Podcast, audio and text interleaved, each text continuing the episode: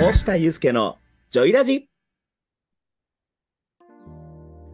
このラジオのパーソナリティは、オフィスエンジンの押下と、コミュニケーションジムのいわきでお送りいたします。よろしくお願いします。パチパチパチパチパチパチパチパチ。パチパチパチパチパチパチパチパチ。金曜夕方。第21回。さあ始まりましたよ。今週も。始まりました。はい。ジョイラジ始まりました。始まりましたね。今日はね、なんか声がいろいろ混ざってましたね。オープニングで。いろんな声が聞けましたね。いろんな声を出してましたね。はい。僕もね、ちょっと意識してみました。なんかいつもより男前な感じのボイスの岩木さんが見れた気がします。ありがとうございます。ちょっとね、より男前になっていきたいなというところで。僕もね、ジョイラジで勉強してるんで。ジョイラジじゃない。ジョイラボで勉強してる。はいこのまま行きましょう。はい。そうしません。さあさあ、ね、このラジオをね、初めて聞くという方もいらっしゃいますので、このラジオの話を少ししていきますが、はいえ。声の生態師、そしてコミュニケーションの専門家として活躍されている押下祐介さんと、オンラインでコミュニケーションのパーソナルジムを運営している岩木が対談型で進めていくラジオになってます。よろしくお願いします。よろしくお願いします。まずは、前回の放送で、いいねいただいた方、再生いただいた方、本当にありがとうございます。ありがとうございますま。あ、ごめんなさい。聞き直す際は、概要欄の音声目次をご視聴いただきまして、この話から聞きたいよっていうことがありましたら、ぜひそちらもご利用ください。で、えージョイラボラトリーの募集もまだまだ開募集してますので、皆さんよかったら申し込みしてください。よろしくお願いします。お願いします。あと、ポッドキャストと、 Spotify。Spotify。そう、Spotify が出てこなかった。 Spotify ね。そちらでも配信してますので、よかったら皆さんいろんなパターンで聞いてみてもらって、またよかったらいいねやコメント、フォローもよろしくお願いいたします。よろしくお願いします。はい。はいちょっとなんかあれですね。愛、愛の手を入れるタイミングすげえ緊張しちゃいましたね。なんか珍しいですね、今日。ね、なんか、あれします。決めましょう。入れるとこと入れないところ。なんか打ち合わせみたいなの始めるっていうね、急に。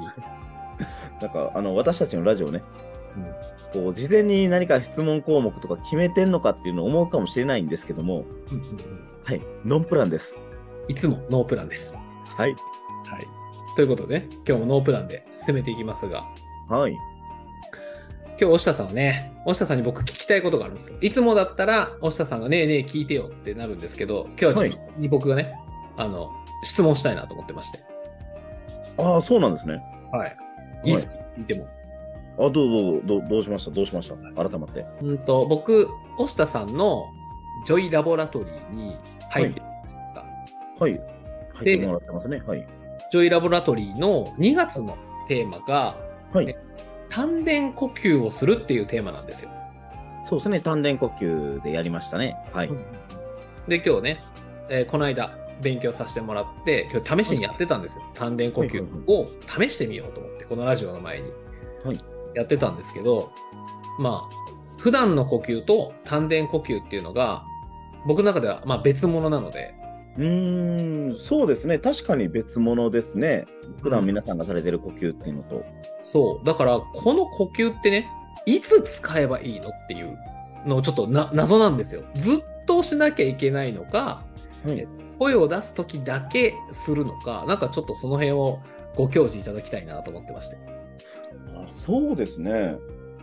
まあ、丹田呼吸って、その慣れないうちは結構しんどいかもしれないんですけども、はい。私で言うと、その今、常時ほぼ丹田呼吸の状態で生活はできてますよね。そうなんですか？そうです、そうです。で、丹田呼吸っていうのは何をしてるかっていうと、要は鼻から息をしっかり吸って、横隔膜でを意識してしっかりと呼吸をしましょうねっていう呼吸法なんですね。はいはいはい。横隔膜の上下っていうのを意識する。うん。うん。それってこう筋肉のインナーマッスルって一番中にある筋肉なんですね、横隔膜って。はい。それを常時こう、下げて上げてっていうのを、上下運動っていうのを意識しながら呼吸をする。なんですけど、これもう無意識でだんだんともう横隔膜を自然と大きく使って呼吸するのが身についてくるので、はい。あのーほら、今映画でやってるじゃないですか。何ですか？映画。映画館でやってるじゃないですか。あのーなんだ、えっと、なんだ、あ、ずそうそうそう、鬼滅の刃。ああ、鬼滅の刃やってますね。はい。鬼滅の刃もなんかいろんな呼吸があるじゃないですか。ありますね。僕好きですから。呼吸。はい。呼吸ってなんだ？呼ね。吸が好きってなんだ？あのね、僕は雷の呼吸が好きなんで。はい。で、その、鬼滅の刃でね、はいシーンでこう、全集中の呼吸ってあるじゃないですか。はい。はい。ありますね。全集中の呼吸。はい。あれもしっかりと肺をくらまして、あれも多分横隔膜を使った、おそらく丹田呼吸法の一つじゃないのかなっていうのは思ってるんですけど、設定上。なるほど。で、あの中で、こう、炭治郎、炭治郎たちがはいはい。こう修行する中で、全集中、常中っていう。ものを習得、体得するための修行のシーンがあったと思うんですけど、はい。あれですね。常に寝てる時も、えっと、起きてる時も、全集中の呼吸をしろってやつですよね。そうです、そうです、そうです。要はそれと一緒です。それと一緒ですって簡単に言いますね。偉い。あのー要は鼻で息を吸って口から吐こうねっていうことなんですよね。なるほど。常に常に。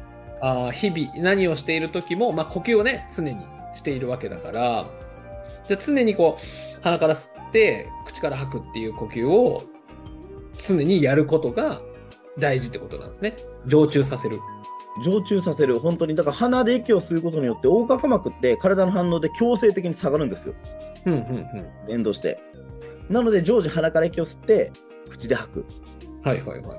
あの、鼻炎とかね、今の時期やったら花粉症になる人やったら最悪なんですけどね。ほうほうほうあ、そうですね。鼻が詰まった時は、あれですか？えっと、丹田呼吸常駐はできないですか？それで言うと。常駐できないですね。じゃあ花粉症の人とかきついんですね。常駐が。そうですね。先日花粉症デビューして、ちょっと最近マシなんですけど、はい。あのー本当にひどかった時、はい。常駐できなかったですね。あら、プロでも。やっぱ花粉症、鼻炎にやられると常駐できなくなるんですね。鼻詰まると鼻から息吸えないので、どないしようもなかったです。なるほど。やっぱ強いですね。ゆ、押下さんを倒そうと思ったら、あれですね。花粉症にさせたら倒せるんですね。まあでも、それでもやっぱり横隔膜をしっかり使うっていうことを意識したら、口からでも吸えるようにはなるんですけど、なるほど。そっちもできるんですね。やろうと思えば。やろうと思えばできますね。けどまあ難易度が高いんですよね。口から吸ってしまう、しま口で吸いながら横隔膜を動かすっていうのは、やっぱから鼻から吸うよりは難しいんですよね、多分。そうですね。意識がちょっと別のものに、鼻から吸うと自然と意識ができるようになるんですけど、口から吸うことによって横隔膜をしっかりと使おうと思うと、やっぱある程度、ちょっと自分でも意識づけをしなければいけないなっていうのを、ちょっと発見だって、最近。なるほど。もう一個聞いてもいいですか？はい。えっと、まあ、これから僕はね、丹田呼吸、常駐を身につけていきたいなと思ってるんですけど、はいはいはいはい。とはいえ、えっと、言うのとやるのでは大違いだと思っていて、はい。このコツとかないんですか？ここれを意識したらええで、みたいな。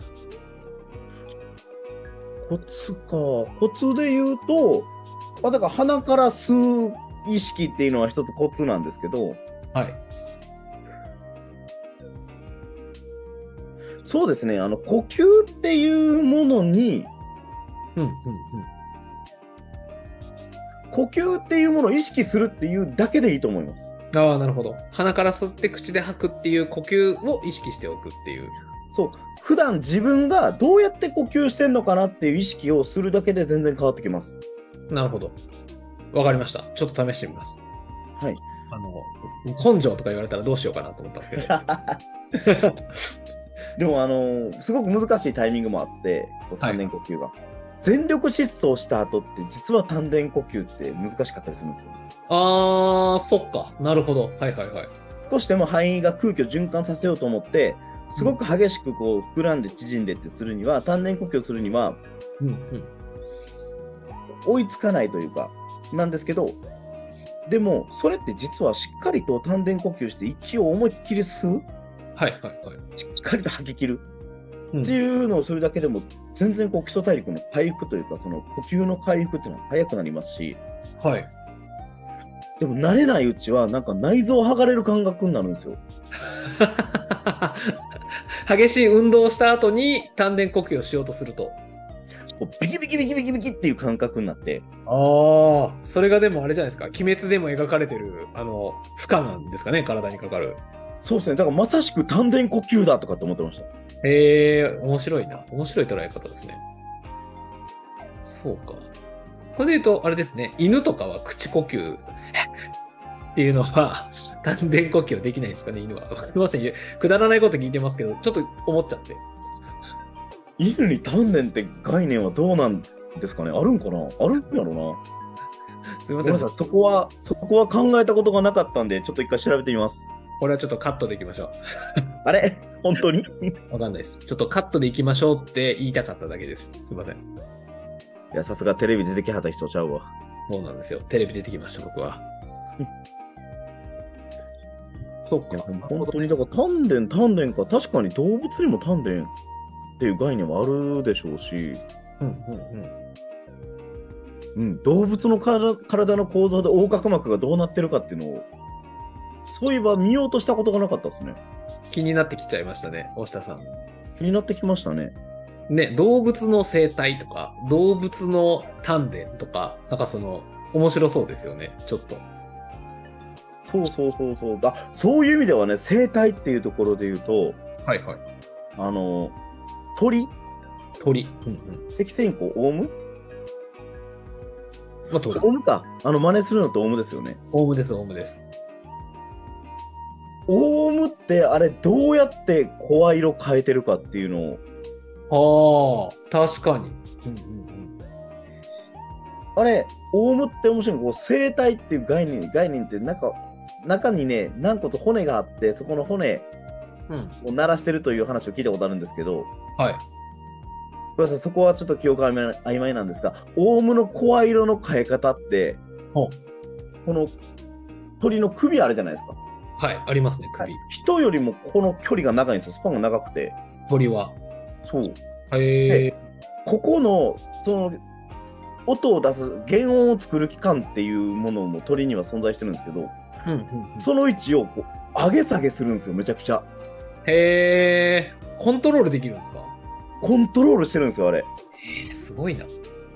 その高さで、すべて声色をコントロールしてるらしいです。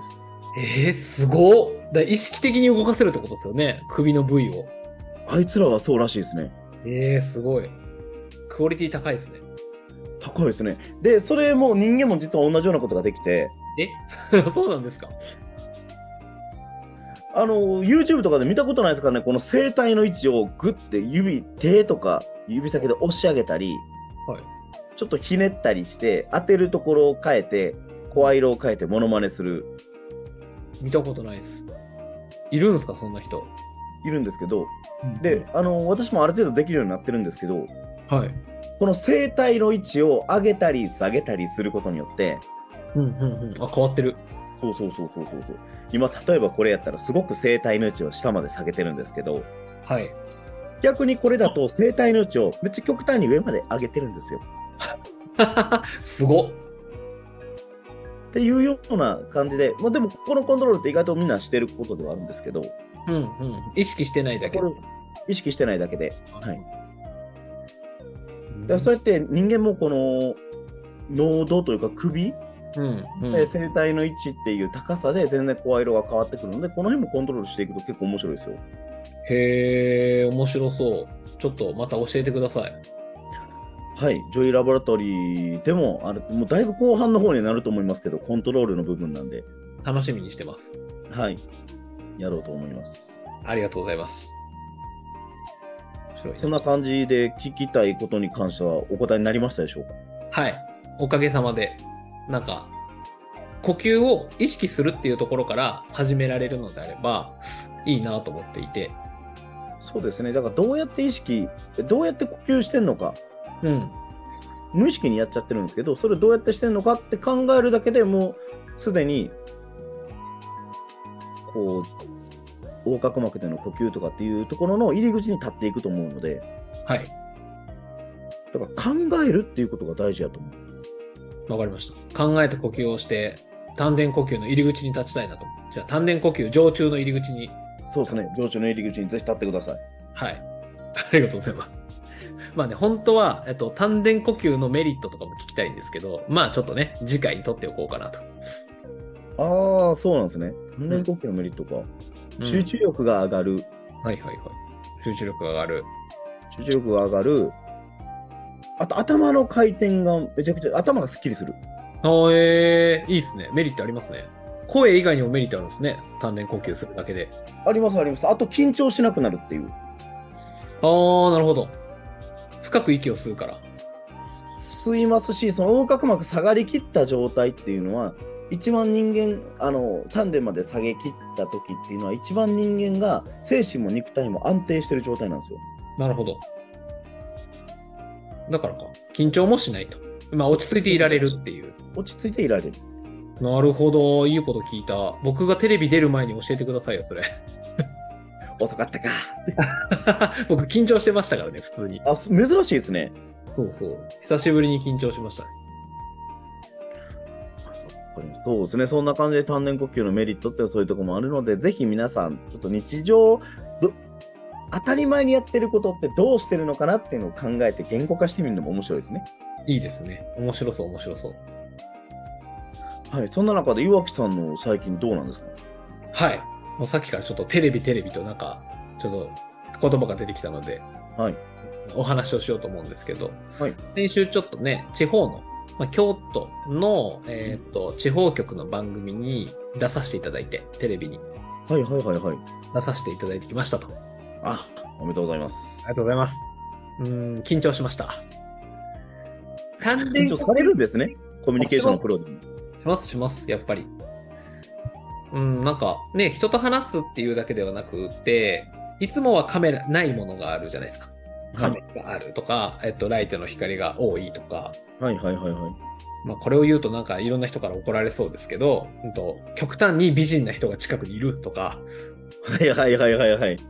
ね、怒 怒られそうですけど、いろんな人に。いろんな人にね。はい。ただまあそういう日常とは違う環境だったので、なんか少し、まあいつもと感覚が違うなというところで、まあなんですかね、緊張して喋れなくなるなんてことはないですけれど、はい。いつもとは違う心持ちではいはいはいはい。させてもらいましたね。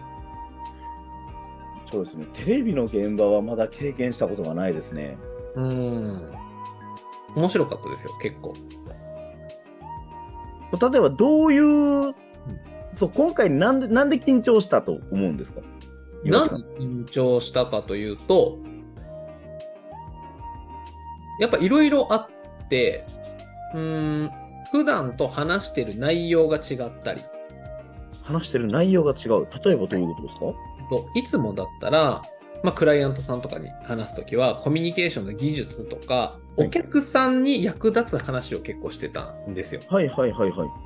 ただ、今回テレビだったんで、はいもう僕がやっているコミュニケーションジムっていうものが、社会に対してどんな影響を与えたいのかとか、ああ。どう役立ちたいのかっていう話をしてきたんですよ。はいはいはいはい。アウトプットする規模が大きくなった感じですか？そうですね。だから、普段喋ってる内容とはちょっと違ったりとか、うーん。伝えてる人のね、属性が違ったりとか、はいはいはいはい。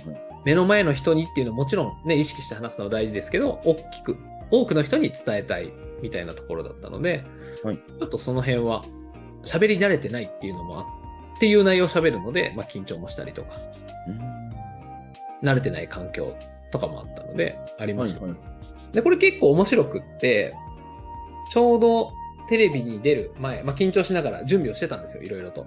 はいはいはい。で、その直前に、ちょっとコーチング関係のセミナーをちょっと受講してまして、勉強で。はいで、その時に出てたのが、こう自分のパフォーマンスを、うんと、しっかりと発揮するためにはどんな準備がいるかみたいな、うーん。セミナーを受けていて、い今の僕にめちゃめちゃ必要じゃない、やないかいと思って受けてたんですけど、はい。それが面白くて、なんか、パフォーマンスとかモチベーションを上げようぜってなった時って僕ら結構この明るい未来を想像しようとか、目的を明確にしようぜとか、はい。いうアプローチをするじゃないですか。そうですね。はい。普段からしているんですけど、で、はいそうなった時に、その人の考えはちょっと違くって、パフォーマンスを上げるためには、普段自分らが持っているポテンシャルを最大限に活かす必要があるんだ。のためには、えーポテンシャル引く、えー障害。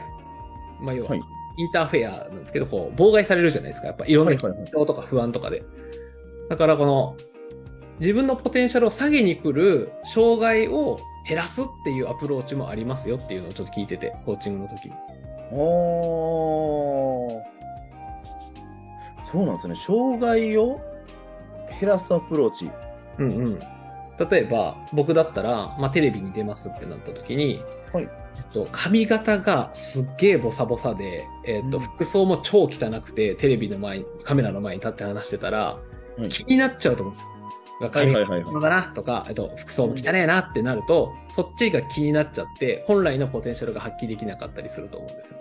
はい。っていう、障害になるであろうものをピックアップしていくっていう。は髪型どうだとか、えっと、服装がどうだとが悪かったら気になっちゃうよねとか、話すことの準備ができてなかったらそっちに意識取られて、ね、非言語とかに意識が向けれないよねみたいな、この、自分のポテンシャルを発揮することの障害をピックアップしてねと。で、それを順番に潰していくことによって、自分の本来持っているポテンシャルを発揮できますよっていうセミナーだったんですよ。へえ、面白いですね。ちょっと面白いでしょ？はい。そうそう。なんかそれをちょうど受けてて、うわ、面白って思った直後にテレビがあったんで、はいこれ使えんじゃん、そのままっていうところで、この障害を全部書き出して、じゃあその障害を全部潰すタスクをこなせば、自分のパフォーマンス発揮できるよね、というところで、今回やったって感じです。おその結果、パフォーマンスを大いに発揮してきたわけですね。してきましたよ。本来だったら、もっと、えっと、手、緊張したりとか。で、僕がちょっと使われる、V で使われるかは知らないですけど、2回笑い取ったんで。そうなんですね。2回取ってきたんですね。じゃあ、はいしっかりとちょっと見させていただこうかな。2箇所一応こう、ポンポンって笑いが起きたんで、はいここここ使ってねって思いながら 喋ってたんですけど。そうですね。あ、でもそうか。ポテンシャルを落とす障害を減らしていくか。うん。なんか面白かったんですよ。なんか、よくやるのはみんな技術をつけたりとか、目標をはい作って、自分のポテンシャルを高めていくアプローチは多いと。うんうんうんうん。けれど、今持ってるものでもう足るを知るですよね。もう持ってると。じゃあ持ってるものを最大限に発揮するためには障害を減らすっていうアプローチも OK だよっていう。ああ、そうなんですね。あと、別のアプローチで言えば、私、これいろんな人によく言うてるんですけど、はいはい、くださいください。矢印の向きを変える。矢印の向きを変える。はい。もう少し具体的に欲しいです。例えば、緊張するとか、失敗したらどうしようっていうのは、うん、うん。要は、緊張した結果、自分が恥をかく、失敗した結果、自分が恥をかく、どう見られるんだろうって言って、外から内に全部向いてるんですよ、矢印が。はいはいはいはい。どう見られるっていう。うん、うん、うん、うん。じゃなくて、この矢印を内から外に向けちゃいたいんですよね。はあはあはあはあ。いいっすね、いいっすね。なので、例えばそれが一人であろうと、何百人であろうと、何千人であろうと、何万人でもいいです。うん、うん。私はその人たちの目の前に立っても一切緊張しないんですね。すごい。すごいな。はいはい。で、それなんでかっていうと、何万人いようが、何千人いようが、何百人いようが、うん、うん。目の前にいるこの人に対して自分が今から伝えたいメッセージを伝えに行こう。ほうほうほうほう。なるほど。この人に伝えるんだ、あの人に伝えるんだ、もう、なんでしょう、20メーター先のあの人に伝えるんだっうん、うん。て言うて、すると、意識を持つと、今度、内から外に矢印が向くんですよね。ああ、はいはいはい。どう見られるんじゃなくて、どう見せてやるんだみたいな、どう見せるんだっていう。うん、うん、うん。そうか。で、なすると、あの、自然といわゆるその、視線、だから心配、不安っていう、その障害っていうものは取り除かれて、うん、うん、うん。緊張っていうものを全くしなくなりますね。へえ、面白そうですね。ちょっとやってみます。その瞬間、緊張は緊張感に変わります。なるほど。お面白いですね。緊張が緊張感に変わる。こっちから、あ、あの人に伝えるんだっていうのを意識すると。ベクトルをね、そうです、そうです。外に向けていくと、緊張が緊張感に変わる。そうです。あ、いいっすね。名言ですね。なかなかいできますよ、それは。すごくすぐに取り入れられますし。はいはいはい。お下さん、はい。一週間前にちょうだい。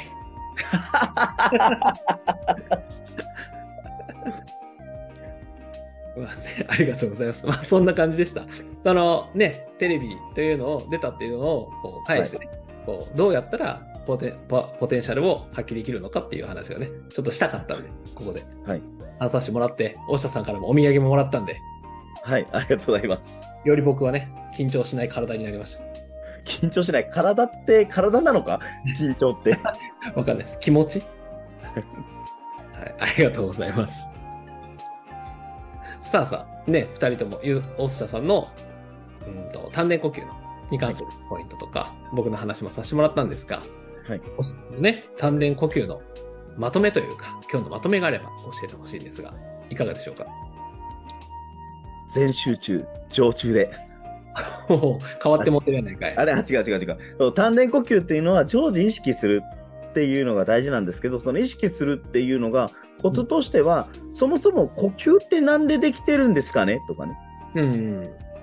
普段呼吸ってどうやってんのかなっていうことを思考を使ってこう考え出した時点でもうちゃんとしっかりと全集中で、全集中じゃねえや、丹田呼吸を常時する入り口に立ってます、立つことができますよっていうことと、丹田呼吸のメリットとしては、うんうん。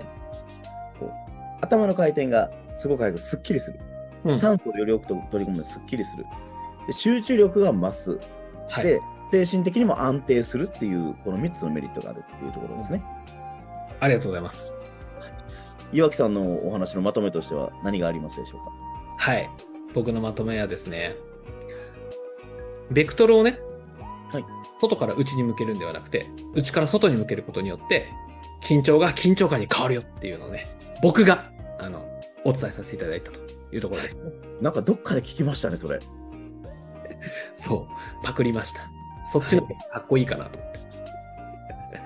まあ、っていうのもね、すげえ大事だなって聞いてて思ったのと、まあ僕の中では、あれですね、ポテンシャルを発揮するためには、ね、モチベーションとか上げるのも OK だけれど、障害を減らすっていうアプローチも、自分のね、ポテンシャルとかを発揮するにはいいんじゃないかという話を今日させていただきました。あありがとうございます。りがとうございます。で、あの最近、ちょっと最後に気になったんですけど、ほう。声のトーンが低い方が、いいねとか再生数、今まで違う方からいただいてたっていうのが気になって。お、僕も気になってました。それは。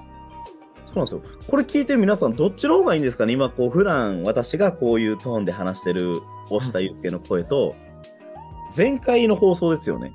前回です、前回です。前回の放送の声、聞き比べていただいたらいいんですけど、例えばこういう声ですね。